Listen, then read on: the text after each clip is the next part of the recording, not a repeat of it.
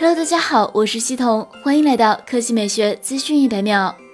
八月二十日消息，博主数码闲聊站曝光了华为 Mate 四十 Pro 盖板，Mate 四十 Pro 与 P 四十 Pro 同为双孔曲面屏设计。值得注意的是，P 四十 Pro 为四曲满意屏，屏幕四边均为曲面设计，尚不确定 Mate 四十 Pro 是否为四曲满意屏。另外，根据 OnLeaks 放出的渲染图，Mate 四十 Pro 背部镜头为奥利奥造型，共有四颗摄像头，闪光灯位于摄像头左侧。核心配置上，Mate 四十 Pro 将搭载麒麟九千处理器，这是华为即将推出的新一代五 G SoC，它基于五纳米制程打造，性能 AI 相比上一代有大幅提升。之前，华为消费者业务 CEO 余承东在中国信息化百人会2020峰会上表示，Mate 40系列会搭载华为九千芯片，基于台积电五纳米工艺打造，拥有更强大的 AI 能力和 CPU、GPU 速度。值得注意的是，由于众所周知的原因，华为麒麟系列芯片将在九月十五日以后无法制造，将成为绝版。而 Mate 40系列手机也极有可能成为麒麟处理器的落脚点。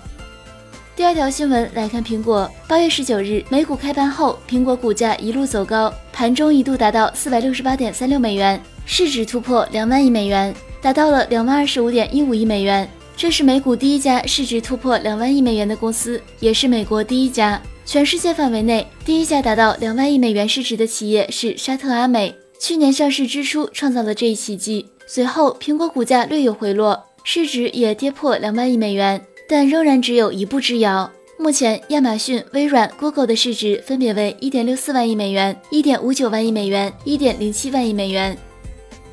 好了，以上就是本期科技美学资讯每秒的全部内容，我们明天再见。